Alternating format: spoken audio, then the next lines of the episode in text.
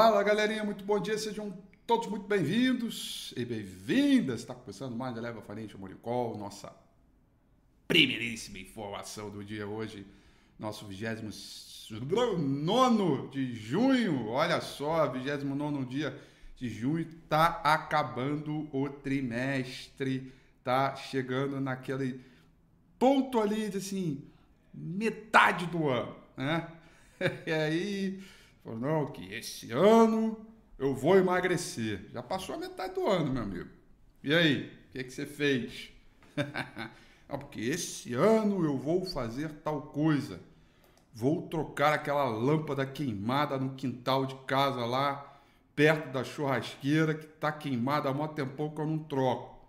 Já passou a metade do ano já, meu amigo. Já foi. Sejam todos muito bem-vindos. O panorama dos mercados hoje é em ritmo de cautela. O clima hoje de mercado é mais no ritmo de esperar aí o vencimento. Tem vencimento do dólar, tem fechamento de mês vindo aí. Estamos às vésperas né, de virar é, o mês. E as preocupações da variante Delta, Covid-19, estão afetando, está afetando, né? Estão afetando os mercados hoje como um todo algumas mobilidades pelos mercados, pelos países na Ásia, é, Pacífico. A gente tem aí também é, é, a perspectiva econômica com base no crescimento vindo dos bancos centrais, dos programas de estímulo como um todo, é, mais a cautela entre os investidores, é, principalmente pelo lado aí é, da variante Delta, é o que é o que está pegando o mercado hoje é, como um todo. Por isso, é, não há uma direção fixa para os mercados na manhã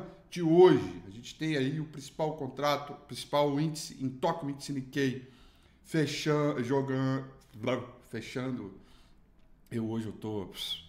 É, principal contrato principal índice em Tóquio, o índice Nikkei fechou em queda de 0,81%, Hong Kong em queda de 0,94%. E o principal índice na China, Xangai Composite, fechou em queda de 0,92%. É, tá? É, como a gente pode perceber, a Ásia Pacífico fechou em queda e a Europa trabalha levemente no terreno positivo, tá? mas com essas preocupações que eu acabei é, é, de falar. Minério de ferro recuou esta madrugada em meio às restrições de produção de aço na China antes é, daquela celebração do, do centenário do Partido Centenário é, Partido Comunista que fica ali uh, um bom tempo com a, a, China fechada. O principal contrato futuro de minério de ferro negociado em Dalian com vencimento para setembro desse ano, cotação em dólar, fechou em queda de 3,66%. Tá? Petróleo também cai é, com esse ritmo aí de redução da demanda, principalmente vindo da China, tá? Petróleo do tipo Brent cai 0,46, petróleo do tipo WTI vai caindo 0,67, agora 0,66, tá? É, muita atenção, o principal contrato futuro do S&P 500, que serve como uma boa referência aí para a abertura do dia, cai 0,05% e fica alternando no terreno positivo e no terreno é, negativo essas condições. Tá? O dólar index vai subindo com um pouco mais de aversão ao risco dos investidores. DXY nesse momento subindo 0,19%. Portanto, dólar, iene, franco suíço tem melhor desempenho em relação aos pares e tudo isso com a demanda por ativos seguros em meio à disseminação da variante Delta. A variante Delta eu comentei não foi domingo passado. Domingo passado foi meu aniversário, foi aquela festa toda. Acho que foi o domingo retrasado ou o anterior ao retrasado. Quando eu falei bastante, olha, pega a variante Delta aí e coloca no cantinho da tela, tá? É, eu não acho que é algo é, gritante, mas é algo que pode afetar um pouco mais o ritmo de mercado, porque ela não é não é uma variante qualquer, tá? Ela tá pegando, ela tá aumentando bastante aí é, é, aumentando bastante o, o contágio. Inclusive em países onde a gente tem vacinação em massa. Tá? Eu não sou especialista em vacina, enfim, não estou aqui é, para falar o que, que é mais ou menos, mas o aspecto do mercado isso pode afetar. Tá? E aí, é, esse aumento do número de casos no Reino Unido e o que vem afetando a mobilidade em alguma parte, algumas partes da Ásia pode aí complicar um pouco é, esse esquema, por isso que vale a pena aí é, a gente ter, ter, observar esse ponto aí, tá?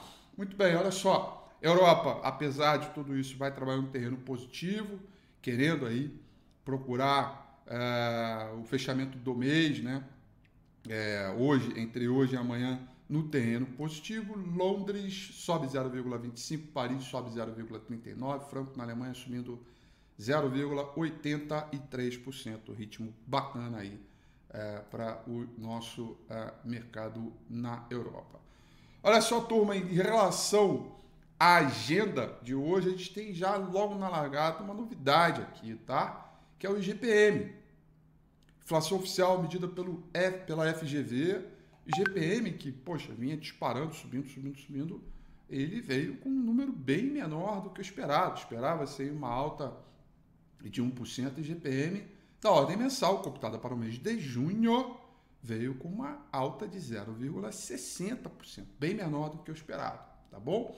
E aí a gente vai ter o PPI de manufatura da economia brasileira, dado previsto para sair 9 horas da manhã. Depois, 10 horas da manhã, o índice FHFA, que é o índice de preços de casas dos Estados Unidos, um indicador importante, antecedente de atividade, medido para o mês de abril. Esse data previsto para sair 10 horas da manhã. Depois, nós vamos ter a arrecadação federal, coleta de impostos, hoje previsto para ser divulgada às 11 horas da manhã. Nesse mesmo horário, lá nos Estados Unidos, vamos ter a confiança do consumidor medido pela Bloomberg, o famoso Conference Board é, e também é, às 11 horas da manhã, e aí, uma hora da tarde, resultado primário do governo central, tá?